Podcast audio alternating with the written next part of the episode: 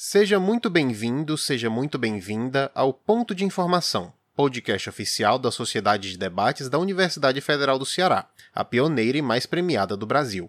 Eu sou Marcelo Menescal, membro honorário desta casa de debates, campeão e melhor debatedor do Torneio de Debatedores Iniciantes da Tribuna Debate, Universidade Federal da Paraíba, em 2021, e membro do comitê organizador do Campeonato Mundial de Debate Universitário de 2023, que ocorrerá em Madrid, na Espanha, e serei o anfitrião do episódio de hoje, mediando a discussão no vigésimo episódio do nosso quadro Semana em Debate, no qual debatemos temas de grande relevância. Neste quadro, a discussão é dividida em três blocos, cada um com aproximadamente 10 minutos. No primeiro bloco, os debatedores, um favorável e outro contrário ao objeto da discussão, discutem livremente sobre o tema, enquanto nos outros dois são feitas perguntas para nortear e aprofundar o debate. Lembramos que os debatedores não necessariamente defendem suas visões pessoais sobre o tema. Antes de introduzir o tema da discussão, apresento a vocês nossos convidados de hoje. No lado da defesa teremos Daniel Rocha, membro emérito da STD-UFC, ex-diretor nacional de pesquisa do Instituto Brasileiro de Debates, foi coordenador do torneio de oratória do Campeonato Mundial de Debates em Língua Espanhola de Madrid e atualmente é coordenador de projetos na empresa Alicerce Educação. Tudo bem, Daniel? Tudo bem, Marcelo. Boa noite a todos, boa noite aos ouvintes. Prazer gigantesco estar aqui falando com todos vocês desse tema maravilhoso que é homeschooling e educação brasileira como um todo. E hoje realmente consigo visualizar que a gente vai ter um grande debate. Muito obrigado, Daniel. No lado da oposição teremos Beatriz Sombra, membro efetiva da STD-UFC e integrante da diretoria comercial. Foi campeã e melhor debatedora do segundo Campeonato Nordestino de Debates e do Campeonato Latino-Americano de Debates em Língua Portuguesa na modalidade Iniciantes, além de outros títulos e finais, tanto como juíza quanto como debatedora. Tudo bem, Beatriz? Tudo certo, é sempre uma honra estar presente aqui no ponto de formação e eu concordo já com o Deck que vai ser um excepcional debate. Muito obrigado, Beatriz. No episódio de hoje, debateremos sobre o projeto de ensino domiciliar, também chamado de homeschooling, aprovado no dia 19 de maio no Congresso. Tema polêmico que suscita questões sobre o que é a educação e o ensino, assim sobre como autonomia parental e desenvolvimento infantil. Para nortear a discussão, é importante termos em mente que o projeto aprovado prevê certas restrições e regras, como, por exemplo, a necessidade de os responsáveis formalizarem a escolha junto a uma instituição de ensino credenciada, fazer matrícula anual do estudante e apresentar certidões criminais, certificado de ensino superior de ao menos um dos responsáveis e apresentar relatórios trimestrais das atividades desempenhadas que devem seguir a base nacional curricular comum, assim como garantir que a criança manterá a convivência familiar e comunitária. Diante disso, questionam os nossos debatedores. O projeto Homeschooling representa um avanço para a garantia do direito à educação? Com a palavra, Daniel. Ok. É, é interessante quando a gente fala do homeschooling como um todo, porque muitas pessoas imaginam somente a ideia de ensinar em casa. Então, nós temos o ensino em casa e vai ser isso. Mas o, o homeschooling ele perpassa alguns processos. Ele tem tanto a ideia do ensino doméstico, de fato, como prática, mas também como processo educacional, né, como método pedagógico, digamos assim. E quando a gente inicia as discussões no cenário brasileiro, a gente tem que entender que é um cenário muito ímpar para o homeschooling. Hoje a gente tem países que têm o homeschooling colocado de uma maneira muito forte, nos Estados Unidos, alguns países da Europa, é, que passaram por um determinado processo, mas no Brasil a gente tem um cenário surrealmente diferente. A ideia de acesso à educação ela ainda é muito distante. Né? Entender o que é acesso à educação de qualidade é uma realidade distante no Brasil ainda, embora a gente tenha um sistema público de educação, a gente tenha um sistema privado forte de educação, a falta de acesso à educação básica ainda é um grande problema. E quando a gente fala da, da abertura da possibilidade do ensino doméstico, mas principalmente da regularização, da da legalização, da regularização, da, do estabelecimento de como deve acontecer um determinado ensino, a gente abre uma porta muito boa de possibilidades, né? Mais uma frente de acesso ao processo educacional. E eu acredito que esse seja o principal ponto do projeto, certo? É, é um projeto superficial, a gente não pode dizer que ele é um projeto que se aprofunda muito nas mais diversas temáticas, isso não tem é, eu acredito que seja até uma, uma coisa que ambas, ambos os pontos a gente vai ter que concordar nisso. Ainda é um projeto superficial, um projeto simples, e os impactos pragmáticos dele vão demorar muito para acontecer. A principal ideia é a abertura da possibilidade. A gente tem mais uma frente para entender como a educação no Brasil ela vai acontecer. E dentro dessa frente a gente pode se perguntar: quais os problemas que ela visa resolver? Ela vai de fato resolver esses problemas quanto tempo vai demorar? O como está hoje, né? muita gente que vai contra. O que, que, que de fato pode ocasionar de problemática? Né? Será que existe mesmo um grande dano que é gerado ao Brasil? Né? Várias pessoas que vão contra. E dentro dessa abertura de possibilidades, pragmaticamente, o que, que vai ocorrer? Quem vai de fato usufruir do, do processo de homeschooling? Mas mais do que pragmaticamente, né, em relação ao dia a dia das famílias, como isso vai afetar o nosso sistema de ensino em relação a novas iniciativas pedagógicas, como as escolas vão se preocupar dos alunos que vão passar para o homeschooling, como os projetos, as empresas de educação vão se preocupar com isso. Então acredito que o principal impacto inicial que a gente pode discutir aqui é exatamente esse processo de abertura de possibilidades. E eu queria ouvir um pouquinho a, Beatriz o que, é que ela acha dessa abertura de possibilidades. Meu amigo Deck, desde já agradeço que você passou. Mas, meu querido, eu acho muito interessante que você foi trazendo que realmente a gente discutiu homeschooling, discutiu outras modalidades, abre um novo debate, abre uma maneira de se pensar sobre as estratégias educacionais, mas já trazendo um pouco para uma ideia de debate, eu não entendi realmente quais seriam essas consequências. E é nisso que eu vou me aproveitar para mostrar por que eu acho que o homeschooling ele não necessariamente seria uma das melhores opções, principalmente aos moldes desse projeto. Eu concordo com você que é muito importante que a gente repense a educação e que a gente sempre planeje e esteja sendo crítico com o sistema que a gente possui de fato. Mas a questão é que quando eu olho para a realidade brasileira, o homeschooling me parece algo muito distante e, sobretudo, algo que pode ter impactos negativos, não em massa, mas que afetam crianças e que, sobretudo, a gente não quer que elas sejam afetadas de nenhum modo que seja maléfico. Isso porque a gente precisa relembrar que no cenário de Brasil, a gente tem um contexto muito deficitário de realmente o aporte que a família vai ter para subsidiar todas as condições necessárias, além dos próprios benefícios que eu quero explorar ao longo dos meus discursos aqui nesse excelente debate, que a escola também proporciona. Então, o que me preocupa desde o início é que o debate é muito válido, mas se minimamente eu estou onerando uma das crianças, se eu estou tirando uma parcela que precisava da escola, ou então que tinha poucas acessibilidades e que não tem todo um aporte, ou uma família que consiga auxiliar até a melhor educação possível, não necessariamente essa possibilidade de abertura ela pode ser o melhor caminho. Se eu estou minimamente causando um prejuízo a uma parcela de crianças, prejudicando um futuro, uma visão que elas poderiam é, ser sanadas pela figura da escola, por esse espaço que lhe é aberto, eu acredito que talvez não valha a pena. Isso porque é, ma é mais importante que a gente consiga minimamente ceder uma isonomia e conseguir essas garantias para os estudantes em geral. Mas eu até vou rebater aqui a jogada que tu me deu para te dar uma chance de explorar que consequências são essas? Ou então, o que é que vão, o que é que você acredita que realmente vão pensar as escolas? Ou então, quais são esses desafios que se tem sobre essa possibilidade? Maravilha. Vamos falar de aporte, né? Eu acho que isso foi um, talvez seja o ponto mais importante. É a capacidade das famílias. E aí a gente tem que ser pragmático nesse ponto. É, o projeto como ele está hoje, ele não vai alcançar muita gente.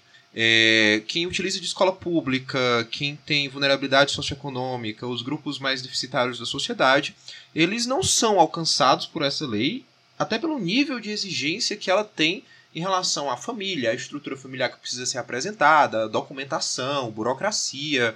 É muito difícil você pensar que famílias que têm vulnerabilidade socioeconômica elas vão ter condições de ter um homeschooling, longe disso. Elas vão depender ainda do sistema público. Isso é um ponto essencial nesse debate. Homeschooling, ele não é um sistema excludente, ele é um sistema alternativo. Ele é voltado, na forma que ele está hoje, para um público específico. Você precisa, para conseguir colocar em prática o homeschooling, dentro da exigência legal, ter estrutura. Né? Ele precisa ter estrutura familiar. Aí você pode pensar, mas Daniel, isso vai gerar desigualdade social. Não vai, certo? Pelo menos não vai mudar a realidade brasileira nesse sentido. Porque o homeschooling, como ele funciona e onde ele funciona, ele não é feito para substituir a escola. Ele é feito para abarcar um processo muito específico de educação.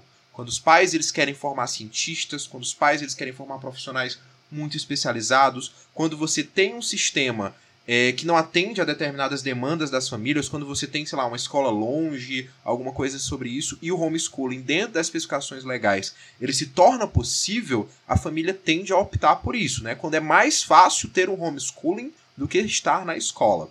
Além disso, quando você traz o ponto da, da integração da criança, isso eu concordo totalmente que ela é necessária, ela é importante e ela precisa ser comprovada, né?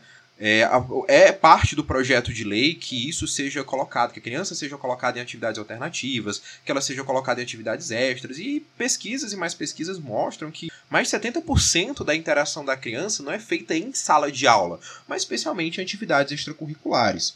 E aí você pode pensar o seguinte: caraca, Daniel, mas aí não vai ter fiscalização, não vai ter como o governo controlar e tudo mais.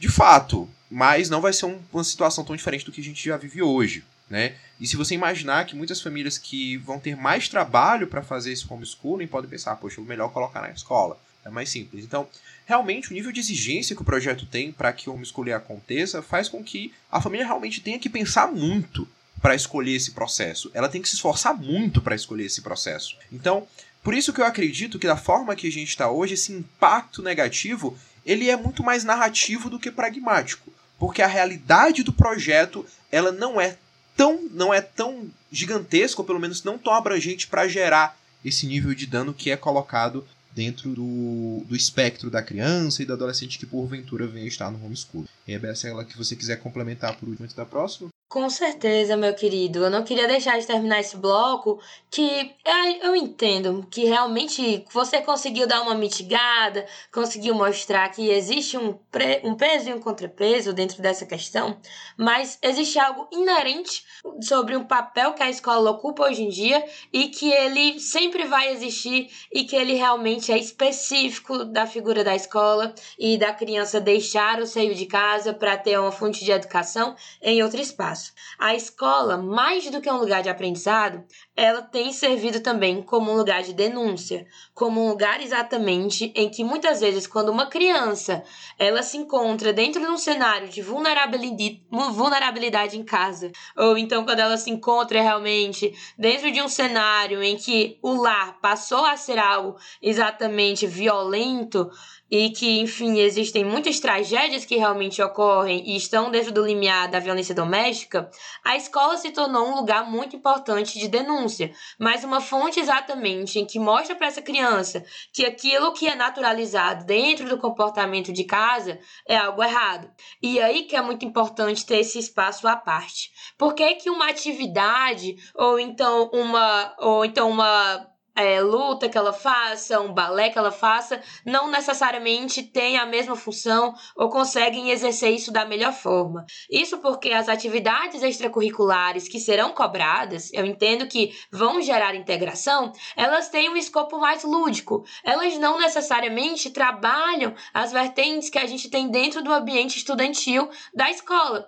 Então é muito interessante que a gente ainda tenha no contexto brasileiro um fomento, mas sobretudo de alcance para todas as crianças da escola enquanto esse espaço de denúncia e quanto espaço de aprendizado que rompe essa barreira dentro de casa. Esse espaço estudantil que a escola ela tem potencial de ser e que hoje em dia ela já cumpre esse papel, ele é muito importante, inclusive, para a gente resguardar as crianças. Então, é dentro dessa perspectiva que existe essa característica que é inerente do espaço da escola que não tem como existir dentro da modalidade do homeschooling. Mesmo que existisse exatamente uma padronização ou então uma seguridade sobre a qualificação do ensino que vai ser feito em casa, quando eu tenho a possibilidade da escola como esse espaço de terceiro, de vigilância exatamente da vivência dessa criança, é que é muito importante que a gente mantenha, que a gente conserve e que a gente tenha exatamente isso ao alcance. E isso, querido ouvinte, observe que não contempla somente uma criança de baixa renda, mas eu falo num sentido mais geral, realmente. Às vezes, de uma criança que ela tem todas as qualificações de ter um excepcional ensino dentro de casa, ela tem exatamente todas as prerrogativas para estar com essa contemplação, ela precisa do, do espaço da escola enquanto terceiro, para que ali ela possa realmente aprender algo que o viés da casa poderia ser mitigado ou então poderia tolir aquilo que é tão importante para a sua formação cidadã. Mas agora eu, eu termino com essa pequena bomba para a gente seguir para o próximo bloco, meu querido. Muito obrigado, Daniel. Muito obrigado, Beatriz. Realmente, muitas questões bastante complexas, bastante profundas sobre quais os impactos que a autonomia da família pode ter dentro da formação dessas crianças. Mas agora eu gostaria de ampliar a nossa discussão para é, abordar um aspecto mais macro dentro do nosso cenário educacional brasileiro. Mais especificamente, é que o Brasil é um país que destaca-se negativamente no campo da educação, sendo corriqueiras notícias que abordam problemas na área, desde problemas de infraestrutura ou mais resultados em relação à comunidade internacional. Qual o impacto que o ensino domiciliar traz frente a essa precariedade da educação brasileira? Com a palavra, Daniel. Sim, eu acredito que vai ser positiva. E é interessante quando a gente fala sobre o impacto né, da, da, da autonomia e tudo mais, principalmente quando a gente traz os problemas que a Bea acabou de alencar, que eles são problemas relevantes, violência doméstica, a questão da, do, do espaço que a criança vai utilizar, mas ele não é aplicável a esse debate.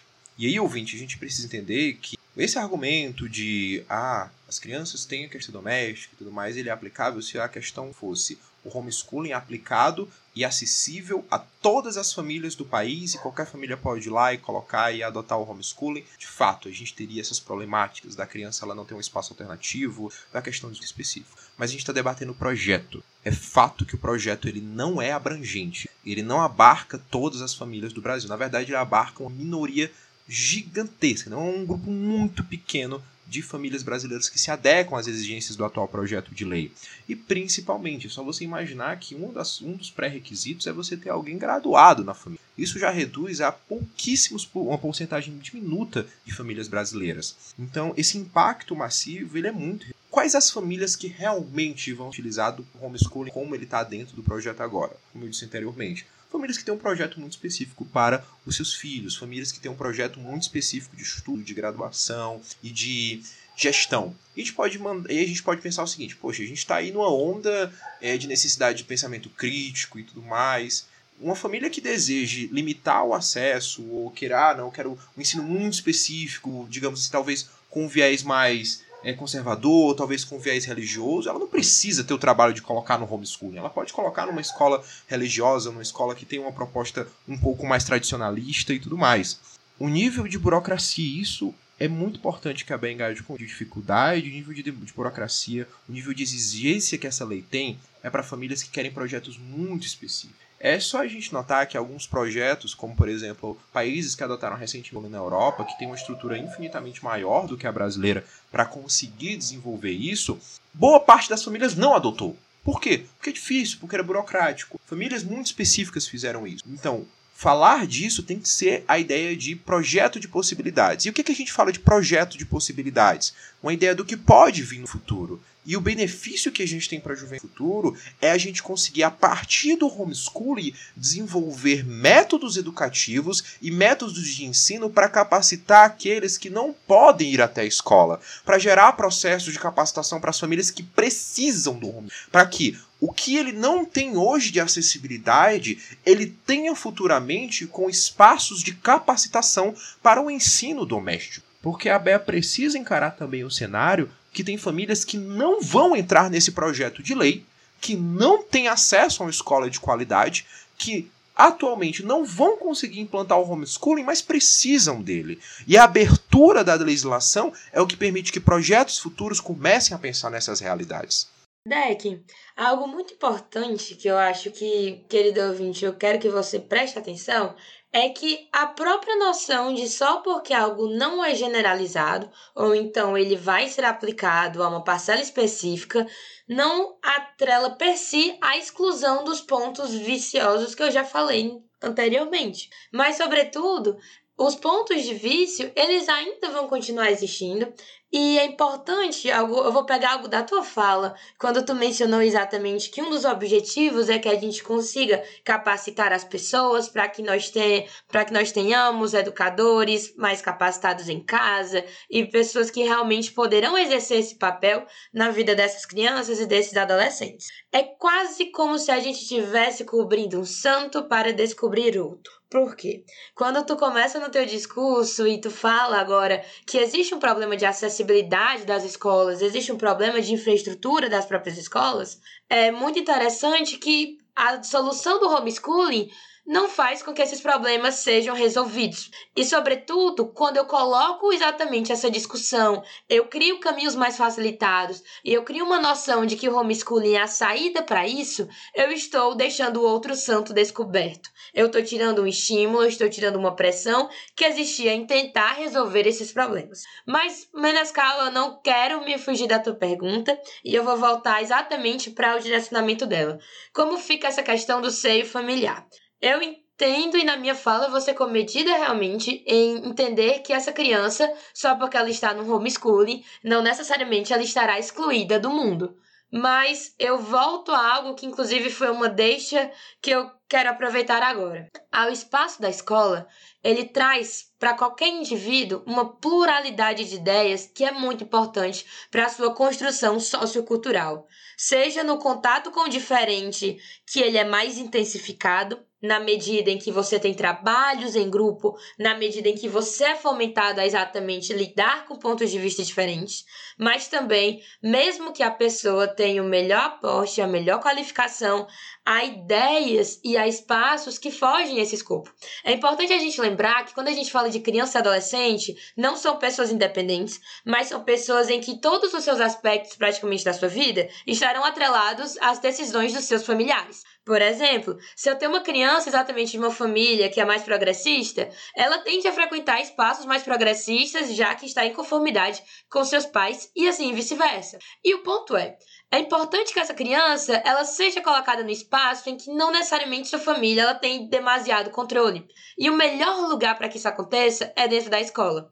Não somente por aquela questão de uma ludicidade em outras atividades extracurriculares, mas por uma própria noção exatamente de ser confrontado e de ver outros pontos de vista que a gente consegue construir melhor dentro do ambiente escolar. A dinâmica exatamente educacional, quando propõe atividades em grupo, quando propõe trabalhos que fogem exatamente àquela regra de especificidade, auxiliam exatamente essa criança a uma construção de um arcabouço sociocultural que ele tende a ser muito mais diverso, ou então que minimamente ele rompe espaços de bolhas. Quando eu coloco isso dentro de uma noção do seio familiar, mesmo que os pais eles possam muitas vezes encaminhar a uma escola que tenha proximidade com seu alinhamento, existirão pontos de divergência existirão pontos de confronto na medida em que eles não são os controladores desse espaço. E aí a gente abre para essas crianças uma possibilidade de encontrar algo diferente que às vezes se adapta à sua personalidade no futuro, que vai auxiliá-la numa construção e entendimento de quem ela é.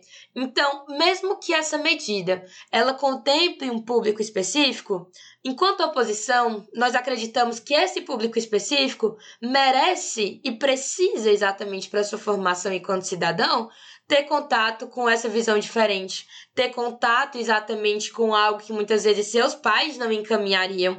E que existe ainda um limiar de legitimidade que os pais não sejam completos controladores dessas crianças, mas que elas possam exatamente ter acesso a visões diferentes, que elas possam exatamente ter acessos a já começar a construir uma independência. Porque é muito tranquilo a gente chegar e construir um perfil em que o homeschooling ele vai ser perfeito para uma criança que já tem algo desenhado para a sua vida, ou então que já quer esse caminho mais específico e do super gênio. Mas, mesmo que isso ocorresse, eu tô tolhindo desse super gênio a possibilidade de ser confrontado ou então de se adequar com algo, se identificar com algo que os seus pais previamente não escolheram. Eu tô exercendo e fornecendo a esse indivíduo uma possibilidade de já trabalhar e construir a sua autonomia, o que vai ser muito importante para ele no futuro. Então, ouvinte, o que a gente consegue entender é que a escola ela não necessariamente está contra os pais, mas ela é um caminho a mais que forma a autonomia daquele indivíduo que constrói exatamente a personalidade daquela criança, o seu repertório sociocultural e que é importante que haja diversidade e que haja essa visão diferenciada. Mesmo que os pais eles construam e observem ou então coloquem a criança dentro de uma escola que tem um viés próximo do seu, ainda existem pontos que fogem do seu controle e que abrem espaço para essa formação de independência que é muito importante para qualquer cidadão. Negativamente, eu acredito que nenhum. Assim, e aí é algo interessante que a Bea trouxe que a gente precisa colocar o ouvinte um pouquinho mais dentro da realidade, né? Ah, quando está querendo tapar um buraco mais fácil, uma saída mais fácil, né? Primeira coisa, homeschooling não é uma alternativa fácil, né? Não é algo que é tranquilo de você aplicar, que você colocar, de você trazer documentação, de fazer os processos, de conseguir deixar tudo em dia para as famílias. Isso é a primeira coisa, não é a saída mais fácil. Segunda coisa, ele não é uma alternativa à escola. Isso aí é essencial que seja colocado aqui. Nenhum país que regulamentou o homeschooling colocou ele como alternativa ou substituição ao projeto de ensino nacional. Ou seja, ter o homeschooling não reduz a luta por uma educação melhor, por uma melhora de infraestrutura nas escolas, não deslegitima essas lutas e não diminui o esforço governamental para tentar melhorar esses processos e esses espaços. De fato, é interessante a gente notar que mesmo quando o país ele adota ele regulamenta os países que têm ampla infraestrutura, eles não deixam de investir nessa infraestrutura. E os que não têm entendem que isso deve continuar uma prioridade porque não há lógica numa proposta substitutiva. Homeschooling não tem capacidade de substituir a infraestrutura do projeto de educação nacional. E por isso, ouvinte, você precisa entender e se afastar dessa falácia e desse mito de que há essa ideia, de que há essa necessidade e de que em qualquer cenário há esse. Ninguém quer substituir a escola, ninguém quer dizer que todo mundo agora deve ir para homeschooling. As pessoas querem criar espaços alternativos que, quando necessário, que, quando essenciais, que, quando for, quando for preciso que ele exista, ele possa existir e ele tenha pressupostos para existir e ele tenha estrutura para existir. Acredite, a maior parte você não vai. É uma necessidade extrema querer fazer isso. É uma necessidade específica. A Bea coloca, mas vai tolher o espaço da criança, a autonomia da criança, é, a ideia de que ela não vai conseguir fazer mais nada da vida dela, ou que ela não vai poder fazer outra coisa que os pais escolheram.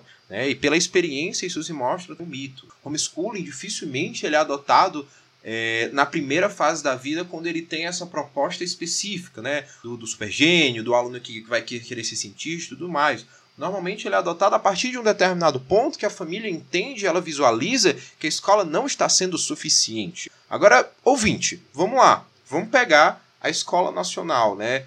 É, qual é o momento em que o pai ele realmente chega no cenário brasileiro para dizer, cara, o meu filho ele sabe pra caramba, ele estuda bastante, ele tá sabendo mais do que todos os professores, eu quero um futuro muito específico para ele, a escola não tá sendo suficiente, a escola ensina muito bem, mas ela precisa de mais. Essa é a realidade brasileira? Não é. Ou seja, a família que vai chegar a essa conclusão, que vai conseguir ter a qualificação para essa conclusão, que vai conseguir ter infraestrutura para essa conclusão e escolher o homeschooling, ela é a exceção da exceção da exceção da exceção da exceção. A, a Beatriz está querendo colocar aqui como ela é regra. E não é. Se nós não colocamos pressupostos, nós não legislamos sobre, se nós não mostramos como deve acontecer, vem uma próxima pandemia, vem uma situação externa que obriga os pais, as famílias a estarem em homeschooling, que obriga os espaços a adotarem homeschooling, e aí nós não estivemos nem preparados. Se o Brasil tivesse uma estrutura, talvez o impacto daí tivesse sido muito menor. Entendendo que não é obrigatoriedade, que não é uma alternativa que vai ser amplamente escolhida pelas famílias, mas que, por N motivos, pode acontecer, ter infraestrutura e preparação legislativa para isso é atualmente a melhor escolha que o Brasil pode, mesmo na situação de vulnerabilidade educacional que a gente tem. Porque quanto mais alternativas nós temos para a educação, mais soluções nós temos para ela também. Ouvinte, eu quero que você preste atenção que enquanto parte dos meus argumentos foram atacados quase como falaciosos, o deck, ele, para sustentar sua argumentação, ele se aproveita de cenários que são é, extraordinários, que são exatamente que fogem à própria ordem social que a gente tem e, sobretudo, que estão no cenário de crise sanitária, quando ele fala exatamente sobre a pandemia e outros aspectos. Mas é muito importante que a gente se atente nesse debate que nós não estamos falando da realidade de outro país ou então em outros contextos mas que sobre que essa proposta ela foi exatamente pensada dentro do cenário brasileiro. E dentro do cenário brasileiro, com contextualizando e trazendo também para essa discussão é, detalhes e aspectos como precarização de estruturas políticas e inclusive de movimentações do governo a ter um pensamento mais autocrítico a investimentos e afins, é importante a gente observar a possibilidade de instrumentalização da narrativa do homeschooling. Isso porque eu tenho exatamente um dentro de um contexto histórico um déficit de incentivo e investimento nas instituições de ensino e no próprio salário dos professores, problemas estruturais que todos nós que estamos aqui dentro desse debate, que você que está nos escutando, também tem conhecimento. E Principalmente nos últimos anos, a gente percebe uma movimentação de instrumentalizações de narrativa que exatamente tentam tolir, tentam diminuir possibilidades de mudanças, possibilidades de reformas e possibilidades de mais investimentos e mudanças que precisam ser realizadas. Então é muito perigoso quando eu tenho uma abertura de precedente e eu tenho essa possibilidade de desburocratizar essa forçação de acesso de ir à escola, essa pressão maior e reflexão maior sobre as estruturas daquele prédio de ensino público e sobre o material que é ofertado e tudo que engloba o contexto e o próprio ato de frequentar a escola, de modo que esse encaminhamento acaba exatamente por ser oneroso dentro dessa perspectiva. Por quê? Quando eu tenho essa possibilidade de dizer que, olha, é muito fácil quando a gente não tem essa estrutura e eu tô dando a você essa possibilidade de ter o acesso ao homeschooling e de ter isso na sua casa, dentro desse contexto em que eu já tenho um desincentivo, em que eu não tenho propriamente uma luta ou então um espaço dentro do cenário político para ter movimentações e ter realmente essas reformas que eu falei antes, é, eu tô dando exatamente uma narrativa que ela pode ser muito bem desvirtualizada e que ela pode exatamente ser instrumentalizada para fins que não são os melhores para a educação ou então para sanar esses problemas. É importante que a gente amplie essa discussão e o nosso objetivo aqui com o ponto de informação é lhe dar mais pontos de vista sobre essa discussão e quando a gente observa dentro desse contexto que a gente está situado, principalmente desse Brasil mais recente, e eu tenho essa instrumentalização de narrativas ocorrendo de maneira tão corriqueira, quando eu abro esse tipo de precedente, a luta pela educação, ela é sim abalada, ela é sim exatamente mitigada, ela tem um obstáculo a mais, principalmente quando eu tenho essa possibilidade de desse tipo de vício que hoje em dia acontece com tanta facilidade. A luta pela educação hoje em dia, ela tenta chamar atenção exatamente sobre as áreas mais marginais, sobre as áreas mais periféricas, sobre mudanças e reversões do que, que realmente é o nosso principal fonte de investimento, ou então onde a gente está errando no que a gente investe em educação. E quando eu tenho essa possibilidade de criar criar um obstáculo a mais, eu não estou sendo mais profinco, eu não estou sendo mais efetivo dentro dessa perspectiva. Quando eu penso exatamente que já é esse desestímulo e eu alimento esse desestímulo, dando a possibilidade dessa na dessa instrumentalização completamente indevida no status quo, na discussão social, no debate ali que ocorre dentro de um comentário de uma página, do pensamento do cidadão médio, eu estou colocando mais um obstáculo nessa luta que já tem tantos fatores que a mitigam. Então, nós acreditamos que sim, isso acaba por realmente ser um tipo de narrativa que pode acabar desvirtualizando uma luta que já tem há tanto tempo enfrentado tantos obstáculos. Muito obrigado, Daniel. Muito obrigado, Beatriz. Uma discussão muito rica, cheia de pontos de vista bastante diferentes, bastante antagônicos. Realmente, muitos pontos a serem debatidos daqui para frente acerca dos impactos deste projeto de lei recentemente aprovado pelo Congresso Nacional. Antes de encerrar este nosso episódio, eu gostaria de convidar os nossos debatedores a fazerem suas considerações finais sobre o tema, iniciando pela nossa Beatriz. Muito obrigada, Menescal. Eu quero começar esse momento final já agradecendo e trazendo para você, ouvinte, uma fala muito importante do patrono da educação brasileira, Paulo Freire, que é, é sem dúvida uma das minhas preferidas e que mostra exatamente a importância dos espaços diferentes, dos espaços comuns e que, sobretudo, a educação é algo que é coletivo e que a gente precisa desse espaço social. Tem uma frase muito boa lá no livro Pedagogia do Oprimido. Ninguém educa ninguém, ninguém se educa a si mesmo. Os homens educam entre si, mediatizados pelo mundo. Então, a própria noção de educação, que é muito importante que a gente se atenha, é que ela possa ser a mais diversa possível, ela possa oferecer mais espaços de confronto, mais espaços democráticos e que, sobretudo, não se atenham a uma única visão ou a um tolhimento de contatos e de vivências, mas que ela possa ser um espaço exatamente de pensamentos diferentes, de conexões com indivíduos que têm realidades tão distintas. E não há lugar melhor para que socorra do que se não a escola, do que se não no trabalho em equipe, no conhecimento, no contato com a professorinha que a gente lembra desde quando a gente é mais novo, para que a gente possa ter a melhor formação que a gente tem. Muito obrigada, gente, pelo convite. Foi uma honra estar participando dessa discussão. Maravilha. É, também muito obrigado, galera. Viu? Obrigado a Bel, obrigado à Sociedade de Debates, que fez o vídeo. É um prazer o podcast. É, esse foi um dos casos em que o podcast ele, ele reflete um pouco do meu posicionamento pessoal também. E essa discussão, estava até conversando com a Bel antes de começar, é uma discussão muito ampla, né? Eu acho, eu verdadeiramente acredito que seja um dos debates mais equilibrados do cenário brasileiro, porque existem motivos claros para que você seja a favor e que você seja contra, né? Dá um debate dos dois lados. Mas o ponto mais importante desse projeto, independente de impactos, de efeitos pragmáticos, que eu sinceramente inicialmente vão ser muito poucos, é colocar em discussão o homeschooling estava virando quase um tabu, uma coisa completamente distante, absurda, que não podia ser discutido, porque o STF já tinha decidido sobre. E a pandemia ela revelou várias coisas, né? ela, ela trouxe à tona muita coisa, e uma delas foi a discussão sobre e o ensino doméstico. E essa, ouvinte, deve ser a pergunta que a gente precisa fazer quando for colocar é, o homeschooling em discussão. E o ensino doméstico? Eu acho ele prejudicial, eu acho ele, se eu acho ele prejudicial, como é que eu melhoro ele? Porque ele existe.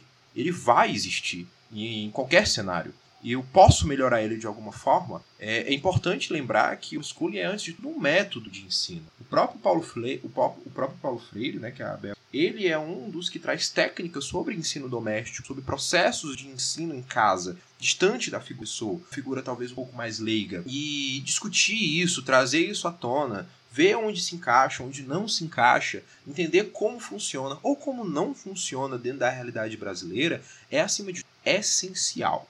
Processos educacionais precisam ser discutidos em todas as instâncias. E eu aqui que falei que talvez não tenha muitos impactos pragmáticos, eu vou me contradizer um pouquinho dizer. Esse projeto de lei vai trazer como impacto inicial exatamente isso que a gente está fazendo aqui. A discussão sobre métodos de ensino, que por muito tempo tem sido esquecida no cenário brasileiro. E com isso, encerramos mais uma edição do nosso quadro Semana em Debate. Agradecemos aos nossos debatedores e a todos os membros de nossa sociedade que trabalham direta e indiretamente na produção do nosso podcast.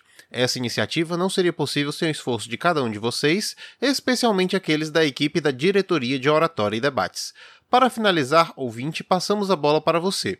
O que você acha sobre o projeto de homeschooling? Você discorda do projeto? Você acredita que o Congresso Nacional foi tímido acerca das medidas que foram aprovadas? Conta pra gente no Instagram ou no Facebook o que achou dessa discussão. Compartilhe nosso podcast com a família e com os amigos e não deixe de nos seguir nas redes sociais. Deixe também sua sugestão de qual tema você gostaria de ver sendo discutido no próximo episódio. Até mais, pessoal. Nos encontramos no próximo programa.